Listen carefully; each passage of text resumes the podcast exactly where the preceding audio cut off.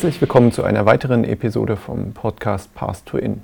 Unser Gast heute ist Dr. Katja Scheid und wir sprechen über Fragen von Gemeinsamkeit und Individualisierung im Unterricht. Bitte stelle dich kurz vor. Ja, mein Name ist Katja Scheid. Ähm, ich ähm, habe ähm, in Halle-Saale studiert, Lehramt an Sonderpädagogik von 97 bis 2002 und habe da schon so meine ersten äh, Bezugspunkte zur Integrationspädagogik, jetzt mehr Inklusionspädagogik äh, gefunden, unter Merz Atalik, Brengel und auch vor allem Professor Hinz. Äh, war sehr äh, führend damals und ich war ziemlich sicher, dass ich in diese Richtung auch gehen möchte, wenn ich arbeite und habe dann äh, mir einen Referendariatsplatz gesucht in Niedersachsen, weil damals die Integration schon weiter fortgeschritten war in diesem Bundesland. Bin allerdings in einer äh, Sonderschule für Lernhilfe gelandet, ähm, weil die so ein regionales Konzept hatten. Da konnte man das nicht, ähm, konnte man sich das nicht groß aussuchen. Aber war auch spannend, weil ich dann eben realisiert habe, wie stark Kinder mit Migrationshintergrund äh, überrepräsentiert sind an Sonderschulen für Lernhilfe. Dann, als ich danach äh, die Entscheidung hatte, wo gehe ich dann hin, habe ich mir eine freie Schule gesucht, die wirklich dann diese Bedingungen hatte, wie ich sie der, im Studium immer gehört habe.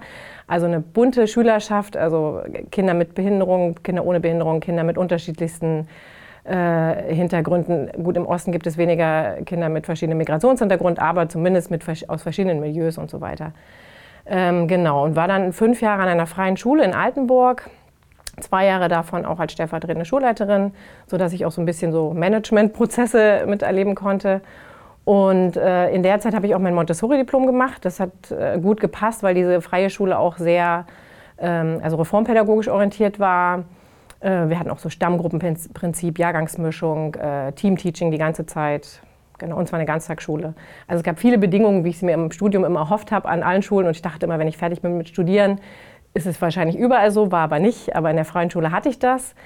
Äh, nebenbei habe ich dann schon angefangen, Seminare zu geben, weil ich den Kontakt zur Uni gehalten habe. Und Professor Hinz dann meinte, Mensch, hast du nicht Lust, da auch mal ein Seminar drüber zu geben, wie du das machst mit den heterogenen Lerngruppen?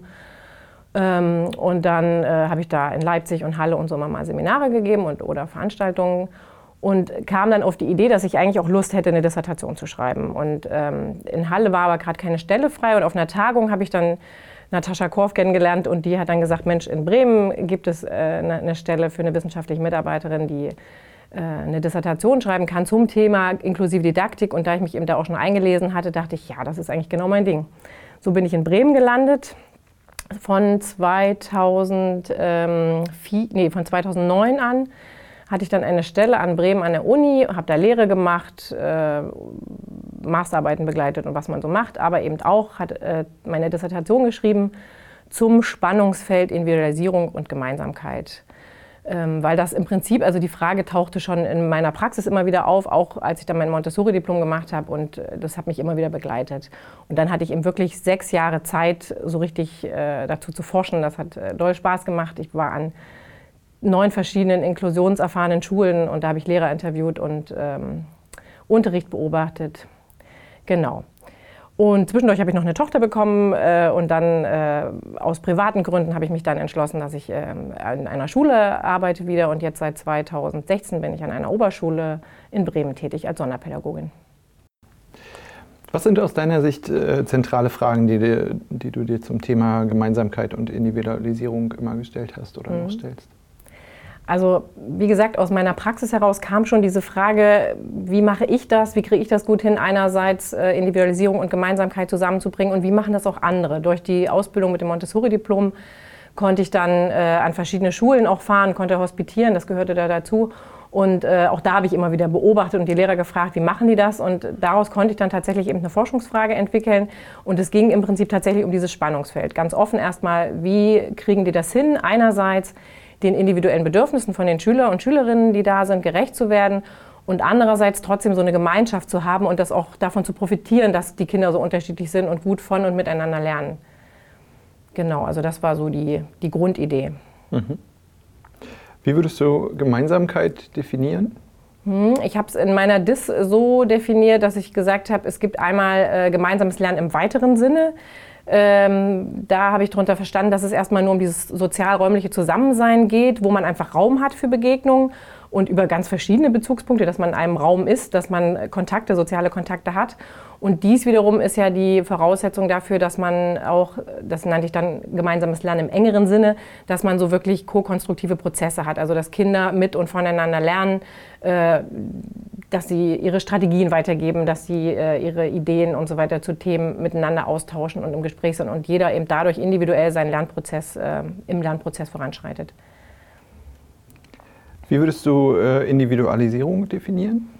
Äh, individualisiertes Lernen, äh, darunter verstehe ich die Passung äh, mit dem, was das Individuum sozusagen mitbringt, an Lernvoraussetzungen, an Kompetenzen, an Interessen ähm, und auch an Lernperspektiven, gekoppelt mit dem, was man dann angeboten bekommt. Ne? Also ähm, eine Passung zwischen dem, was das Lernangebot angibt, mit dem, was das Individuum dabei hat im Gepäck sozusagen. Und Ziel ist immer nicht nur eine Lernentwicklung, sondern auch eine Gesamtpersönlichkeitsentwicklung. Also weg von diesem kognitiven, immer nur die Leistung entwickeln, hin zu, wie kann der gesamte Mensch sich entfalten. Mhm. Okay. Wie ergänzen sich aus deiner Sicht Gemeinsamkeit und Individualisierung?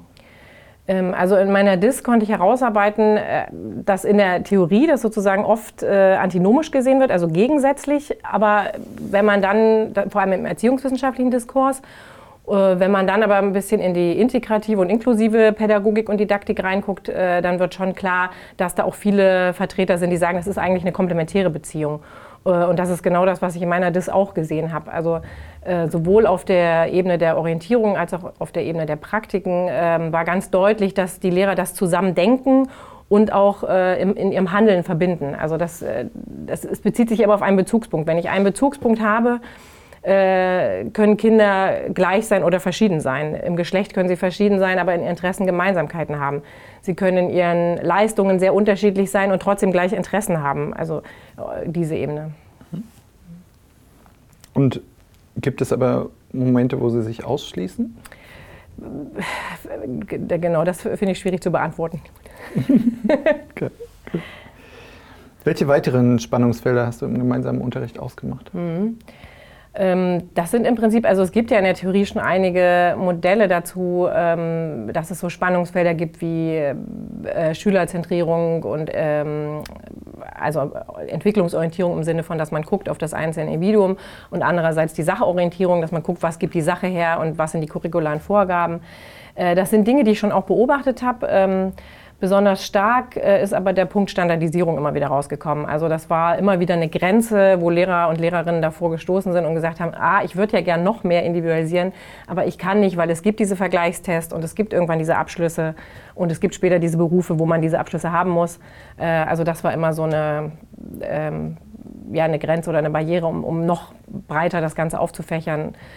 Ähm, und damit verbunden ist natürlich auch die Selektionsfunktion von Schule. Also solange Kinder nach der Grundschule in unterschiedliche, Schulsystem, also in unterschiedliche Schulformen gehen sollen, also Gymnasium, äh, Haupt- oder äh, Realschule, ja, umso schwieriger wird es, äh, wirklich individuell Kinder zu begleiten, individuell sie zu fördern individuell Leistung zu messen. Genau, also das ist ein großes äh, Spannungsfeld, was in meiner DIS auch immer wieder äh, auftaucht, aber was ich auch vorher schon aus der Theorie kannte und auch aus meiner eigenen Praxis. Wie war das bei euch an der äh, freien Schule? An der freien Schule, an der ich gearbeitet habe, äh, gab es gar keine Noten, sondern ähm, Lernentwicklungsberichte, also wirklich ganz individuelle Briefe an Kinder äh, wo wir immer geguckt, also wo wir ganz äh, individuell geschaut haben, Mensch, das und das hast du schon gelernt, das und das wäre der nächste Schritt. Äh, also das, dadurch, dass wir auch Altersmischungen haben, waren wir gezwungen, äh, das ganz individuell zu machen und das hat mir viel mehr Freude gemacht, als äh, irgendwelche Kompetenzraster oder irgendwelche Noten zu geben, weil es einfach viel mehr dem Individuum gerecht wurde. Mhm. Gibt es einen Unterschied äh, bezüglich äh, Individualisierung und Gemeinsamkeit äh, zwischen der Erziehungswissenschaft und der inklusiven Pädagogik? Ja, also äh, im erziehungswissenschaftlichen Diskurs, zumindest äh, zum Zeitpunkt meiner DIS war das noch so, ähm, da wird stark auf Individualisierung geguckt. Also da, wenn man sich die empirische Lehr-Lernforschung anguckt, da geht es immer nur um, ne, also dass es schon wichtig ist zu individualisieren und den Schüler abzuholen, aber dieser Punkt der Gemeinsamkeit äh, wird irgendwie außen vor gelassen. Und das finde ich eigentlich erst äh, in der integrativen, inklusiven Didaktik, also seit Fäuser im Prinzip, äh, ist das immer wieder Thema gewesen. Also das finde ich, kann die Erziehungswissenschaft lernen äh, von dem Diskurs der integrativen, inklusiven Pädagogik und Didaktik. Ähm, weil das ja doch äh, Komplemente sind, die äh, miteinander zu tun haben und äh, die sich auch bereichern können mhm. und die zusammengehören, meiner Meinung nach.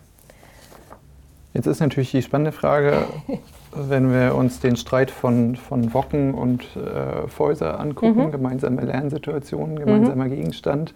Ähm, wie würdest du es ausbalancieren? Ja, also ich kann schon beide irgendwie nachvollziehen, aber ich tendiere mehr zu Wocken tatsächlich äh, inzwischen, gerade aufgrund meiner empirischen Ergebnisse, äh, weil ich eben da ganz viele Situationen rausgearbeitet habe, wo es eben nicht nur über diesen gemeinsamen Lerngegenstand zu Kooperationen kam und zum gemeinsamen Lernen kam, sondern auch wenn Kinder einfach nur ein gemeinsames Material hatten, was, was sie über unterschiedliche Themen, aber äh, wo, sie, wo es gar nicht um das Thema ging, sondern wo sie einfach über Materialien äh, ins Gespräch gekommen sind oder durch räumliche Nähe einfach. Also, also es gab ganz viele so kleine Momente, die nicht unmittelbar was mit einem gemeinsamen Gegenstand zu tun hatten. Und äh, wo eben trotzdem äh, ein Austauschprozess stattfand. Und deswegen tendiere ich da doch eher, auch wenn Wocken das relativ, äh, also der hat das ja eher an, an Lernsituationen beschrieben ähm, und nicht so theoretisch fundiert, wie Fäuser das gemacht hat, äh, prinzipiell äh, finde ich Vorsers Idee grandios. Ich würde auch immer sagen, das ist so the best of äh, Integration, Inklusion. Ähm, aber äh, ich glaube, im Alltag ist das schwer zu realisieren und es gibt einfach durchaus auch andere Möglichkeiten. Wobei dann natürlich dieser Austauschprozess irgendwie ganz wichtig ist. Ja, genau. Und da äh, ist natürlich die Gefahr, was man jetzt auch oft sieht an Schulen, die immer mehr Richtung Individualisierung gehen und die sagen, wir machen jetzt Lernbüros und jeder kriegt hier seinen modularisierten Baustein und bearbeitet den.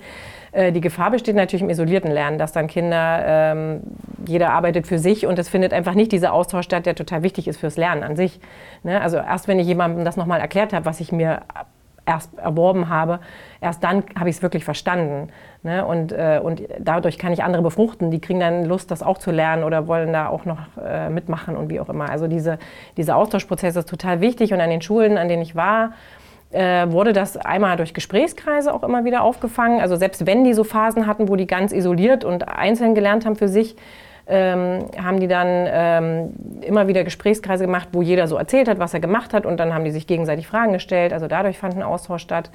Äh, oder auch eben schon über so ein gemeinsames Oberthema. Da könnte man jetzt noch drüber reden, gemeinsamer Gegenstand und was ist das überhaupt und äh, Fäuser wird ja oft verkürzt dargestellt mit, dass es nur ein gemeinsames Oberthema ist. Das ist es ja nicht in seinem Sinne. Äh, aber trotzdem, so ein gemeinsames Oberthema kann helfen, äh, um, um äh, Bezüge herzustellen. Also, dass die Schüler und Schülerinnen miteinander dadurch ins Gespräch kommen. Mhm. Ähm, welche Praktiken und Orientierungen haben Lehrerinnen mit langjähriger Expertise im inklusiven Unterricht entwickelt, um individualisiertes und gemeinsames Lernen zusammenzuführen? Ja. Genau, also da muss ich doch mal auf meinen Zettel gucken. Ich habe insgesamt sechs äh, Praktiken rausgearbeitet. Ähm, die eine war, äh, dass es immer so Phasen gibt äh, in den Schulen. Also ich, wie gesagt, ich habe an neun verschiedenen Schulen äh, Interviews gemacht und Unterrichts beobachtet und mir auch so ein bisschen die Konzepte angeguckt. Und ähm, was auffällig war, in acht von diesen neun Schulen war, dass sie wirklich eine ganz andere Tagesstruktur hatten als eine übliche Schule. Also sie hatten eben nicht diesen Fächerkanon, erste Stunde Mathe, zweite Stunde Deutsch, dritte Stunde Englisch, äh, sondern die hatten ihre Einteilung mehr äh, anderthalb Stunden lang ähm, Freiarbeit, anderthalb Stunden lang Projektunterricht, anderthalb Stunden lang AGs oder Werkstattangebote. Als Beispiel, ich kann da auch mhm. noch eine Grafik nachreichen. Ähm, und diese Tagesstruktur hilft einfach ungemein, um, so, um wirklich so eine Balance herzu, äh, herzustellen ähm, einerseits mehr individualisiert zu lernen und andererseits aber auch wieder Bezüge zueinander zu finden, ne? also Gemeinsamkeit zu schaffen. Ja.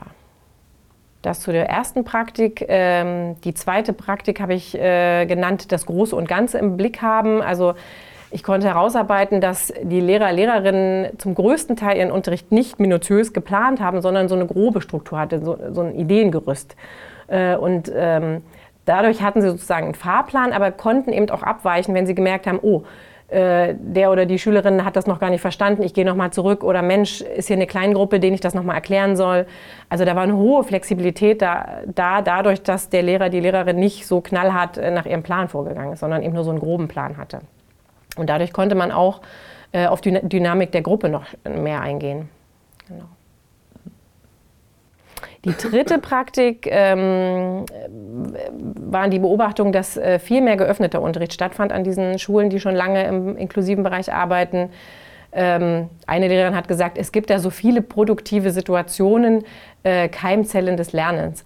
Ähm, also dadurch, dass der Unterricht sehr geöffnet war, es gab mal Projektunterricht, es gab mal Freiarbeit, es gab mal Stationenlernen und so weiter, also diese ganzen Formen, diese unterschiedlichen Methoden des geöffneten Unterrichts führten einfach dazu, dass ähm, jeder einmal auch ein Stück weit interessengeleiteter lernen konnte, jeder, jede, äh, aber auch äh, immer wieder ähm, Kontakt zwischen den Schülern und Schülerinnen hergestellt wurde also, und die dann miteinander ins Gespräch kamen über bestimmte Dinge. Genau. Und äh, zur Gefahr des isolierten Lernens habe ich ja eben gerade schon was gesagt. Also das haben die, sind, dem sind die eben begegnet über ein gemeinsames Oberthema. In einer Schule war es auch so, die hatten zumindest immer ein gemeinsames Fach. Also es war klar, die machen alle Mathe. Und jeder konnte aber innerhalb von Mathe machen, was irgendwie zu Mathe gehörte. Genau, oder eben indem sie Kreise gebildet haben, wo sie sich ausgetauscht haben. Genau, die vierte Praktik, ähm, die ich herausarbeiten konnte, war die Beobachtung, dass sehr viel handlungsorientiertes Material benutzt wurde, aber auch ähm, sehr authentische Lernsituationen geschaffen wurden. In einer Klasse zum Beispiel gab es einen Hund, der einmal in der Woche da war und äh, da wurde halt Hundetraining gemacht oder in einer anderen Gruppe gab es äh, so eine Werkstatt, wo die Fahrräder repariert haben. Also und wirklich, die Schüler haben halt ihre Fahrräder gebracht, die repariert werden mussten und andere Schüler haben es dann repariert, haben Rechnungen geschrieben dazu äh, und die dann eben ähm, ja, äh, verhandelt und so weiter. Also das war sehr viel, es war, war eine sehr komplexe Situation dadurch auch und auch komplexes Material. Ähm, und das bietet eben an, dass man, ähm, also dass jeder irgendwo andocken kann, auf, auf, unterschiedlichstem, auf unterschiedlichstem Niveau ähm, aber auch, ähm, dass man trotzdem Bezüge zueinander finden kann. Genau. Äh, die fünfte Praktik äh, war die Beobachtung, dass es, äh, also dass das Methodenrepertoire und das ähm, Arbeitsmaterial sozusagen sehr breit gefächert war. Also ähm, es, eine Lehrerin sagte, dass jeder einen Zugang dazu finden kann. Also die haben in vielen Schulen haben sie schon mit offenen äh, Aufgaben, mit selbstdifferenzierenden Aufgaben gearbeitet, also zum Beispiel freies Schreiben ähm, und ähnliches. Und ähm, ich habe auch beobachtet, dass es teilweise geschlossene Aufgaben für eine ganze Gruppe gab. Aber, äh, oder auch diese drei Niveausstufen, also ABC-Differenzierung, das gab es auch oft. Äh, aber es waren eben auch immer wieder offene Aufgaben. Und da konnte man schon auch daran herauskristallisieren, dass das am günstigsten ist, um, um alle Kinder, ähm, also um für jedes Kind sozusagen Zugang zu ermöglichen. Also ein Beispiel kann ich auch mal sagen, da haben zwei Kinder eine Geschichte zusammengeschrieben. Ein äh, Schüler mit Down-Syndrom äh, hat eigentlich nicht viel gesprochen, aber konnte, also sein Lieblingswort war das Wort Kakao. Und er hat mit einer anderen Schülerin zusammen eine Geschichte geschrieben. Und äh, sie hat ihn dann halt immer gefragt, Mensch, was soll denn da passieren und so. Und er hat, also, und dann hat sie auch Fragen gestellt, soll es um Piraten gehen? Und also ja, und so konnte er auch sagen und hat ein Ja gesagt. Und worum soll es denn gehen? Kakao. Und dann haben die halt eine Geschichte über einen Kakaoschatz äh, geschrieben. Ne? Und, und das war, das war trotzdem ein Gemeinschaftswerk. Also trotz der unterschiedlichen Zugänge, sage ich mal, oder der unterschiedlichen ähm, Kompetenzen, die sie im Reden und im, im, Schreiben hatten, haben sie was zusammen erstellt und zusammen kreiert.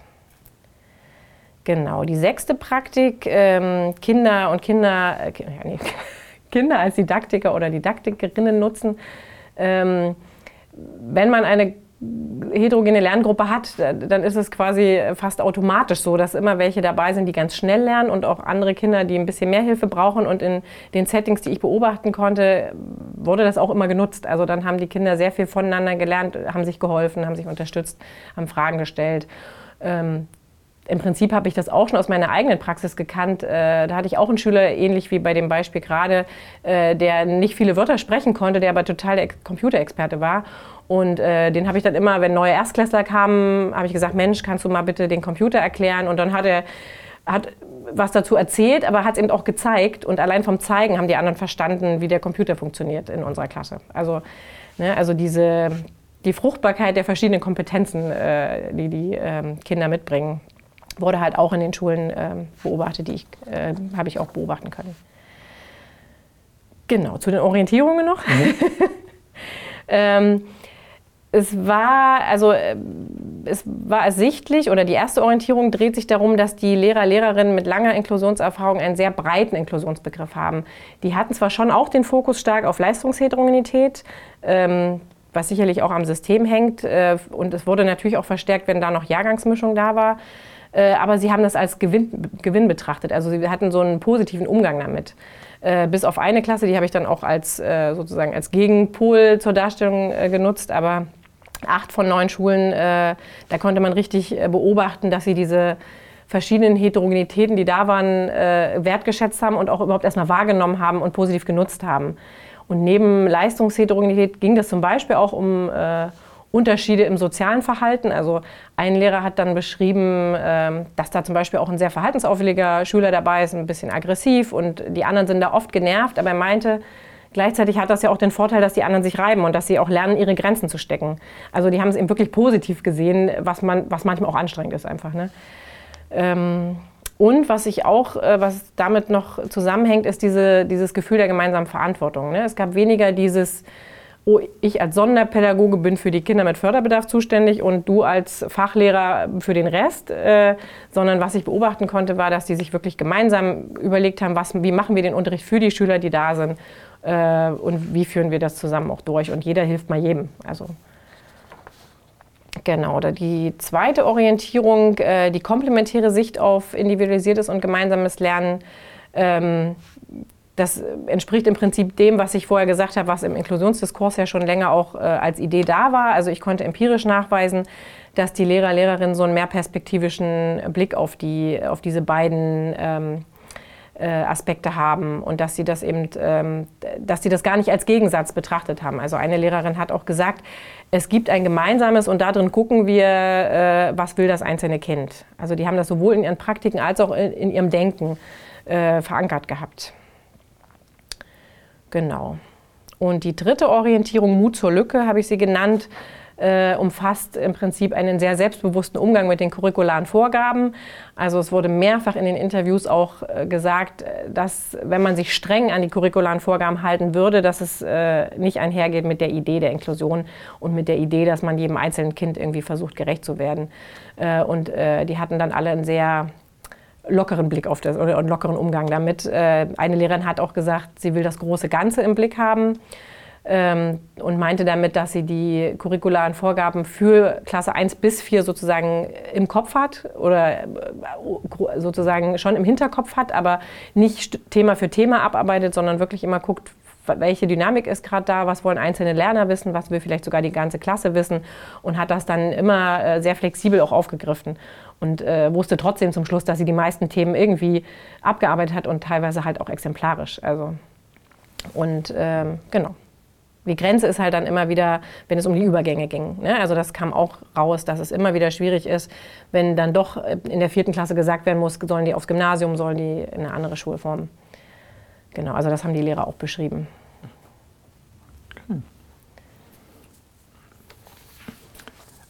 Welche Konsequenzen ziehst du aus deinen Ergebnissen? Genau, muss ich auch noch mal so ein bisschen gucken. Ähm, also ich habe, ähm, also meine Konsequenzen kann man im Prinzip einmal auf den ähm, theoretischen Diskurs beziehen. Da würde ich auf jeden Fall sagen, dass, ähm, dass deutlich wurde, dass die Erziehungs- oder dass der erziehungswissenschaftliche Diskurs eben auch diesen Aspekt der Gemeinsamkeit noch ein bisschen mehr hervorheben sollte. Ähm, weil eben, weil ich auch nachweisen konnte mit meinen Ergebnissen, dass die, ähm, dass das einfach zusammenhängt ne? und dass das eine komplementäre Beziehung äh, ergibt, die auch fruchtbar ist für alle Beteiligten dass es nur ein Gewinn sein kann, wenn man beide Aspekte gemeinsam betrachtet. Ähm, genau. Und ähm, wenn man nur den inklusionspädagogischen Diskurs betrachtet, äh, da kann man schon auch nochmal sagen, äh, Fäuser wird ja immer noch sehr stark äh, favorisiert oder auch immer wieder rezitiert, äh, auch mit, mit Grund sozusagen, zu gutem Recht. Aber ähm, in den Schulen äh, war es eben, eben nicht nur Projektunterricht, den ich beobachten konnte, sondern es gab ganz viele verschiedene Situationen, auch äh, offene Aufgaben, offener Unterricht. Was ich nicht erlebt habe, war kooperatives Lernen, aber das weiß ich äh, von anderen Schulen, dass auch das häufig genutzt wird ähm, in Schulen, die einfach so eine heterogene Schülerschaft haben. Genau.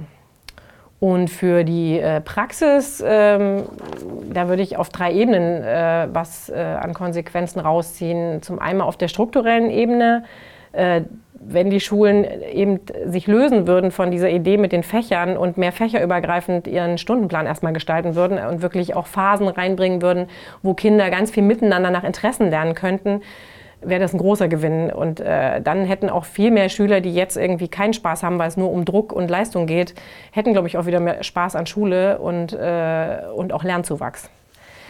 Ähm, es würden viel mehr Kinder auch erreicht werden, denke ich. Und ähm, das andere ist äh, eben das, was ich mit äh, Orientierung rausgearbeitet habe, das könnte man sich eben auch nochmal angucken, um an der Haltung zu arbeiten. Also welche Haltung brauchst denn? Es braucht eben diesen wertschätzenden Blick auf Heterogenität und diesen komplementären Blick, diese komplementäre Sicht auf die beiden äh, sind es ja nicht, auf die beiden Aspekte individualisiertes und gemeinsames Lernen und dann kann es auch gut gelingen, dann, dann erlebe ich auch äh, Erfolg. Mhm. Genau, und wenn es um Unterrichtsplanung geht, ähm, auf, also auf der Ebene Praktiken ist ja Unterrichtsplanung immer ganz wichtig. Da kann man rausziehen, äh, dass es schon klug ist, nur einen groben Plan zu machen und äh, nicht, wie man im Referendariat immer lernt, Minute für Minute alles genau vorherzusagen, weil es natürlich, das weiß auch jeder, der Referendariat gemacht hat, nicht der Realität entspricht, aber auch, weil es mir die Flexibilität nimmt, äh, auf die Bedürfnisse der Schüler einzugehen in dem Moment. Natürlich ist es trotzdem wichtig, dass ich mich mit der Sache auseinandergesetzt habe im Vorfeld und dass ich inhaltsbezogen arbeite und dass ich, äh, ne, dass es nicht grenzenlos ausufert. Aber ähm, wenn ich einen groben Plan im Kopf habe, ein grobes Ideengerüst äh, und offen bin für die Vorschläge der Schüler und Schülerinnen, dann kann ich auch einen interessengeleiteten und individualisierten Unterricht in einer Gemeinschaft äh, schaffen. Und ähm, zur Durchführung kann noch gesagt werden, äh, dass es eben verschiedenste Formen gibt und dass es wichtig ist, ein buntes Engagement zu haben. Äh, also mal Projektunterricht, mal Stationen lernen, mal auf weitere geöffnete Formen. Ähm, eben mit handlungsorientiertem Material, mit Ausflügen äh, und eben komplexen Lernsituationen, die nah an der Lebenswelt der Schüler, Schülerinnen sind. Dann lernen auch die Lehrer noch was. genau. Gab es bei den Schulen, die du dir angeguckt hast, mhm. auch welche, die äh, sehr an dem, an dem einen Aspekt sozusagen hingen und zum Beispiel sehr auf diese Individualisierung geachtet haben, aber die Gemeinsamkeit eben aus dem Blick verloren haben? Weil es gibt ja durchaus, äh, ja. Äh, wenn man sich jetzt so Schulpraxis ja. anguckt, Kinder, die vor so Stapeln von Arbeitsblättern sitzen mhm. und äh, das vor sich hin abarbeiten, ohne dass sie irgendwie mitbekommen, was ihre Mitschülerinnen ja. tun.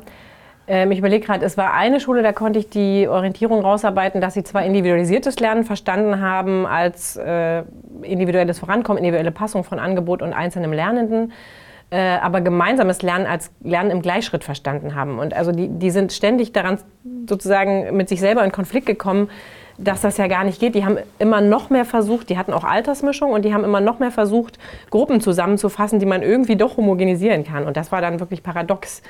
Ähm, also die hatten äh, eben nicht dieses komplementäre Verständnis im Sinne von dem gemeinsamen Lernen, wie ich es vorher definiert habe. Mhm.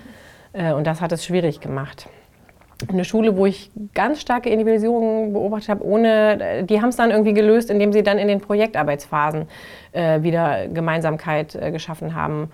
Also es gab schon eine, wo auch ähm, in den Phasen der Freiarbeit, wo dann wirklich jeder für sich was gemacht hat. Und da habe ich zumindest in, den, in der einen Woche, in der ich dann da beobachtet habe, nicht gesehen, dass sie darüber auch nochmal in Austausch gekommen sind. Aber ich will das nicht ausschließen, weil die eben, es war ja nur ein Auszug und die haben halt das in anderen Phasen wieder äh, aufgegriffen und, ähm, und auch wieder, also die hatten auch regelmäßig Gesprächskreise zum Beispiel und haben das dann wieder verknüpft.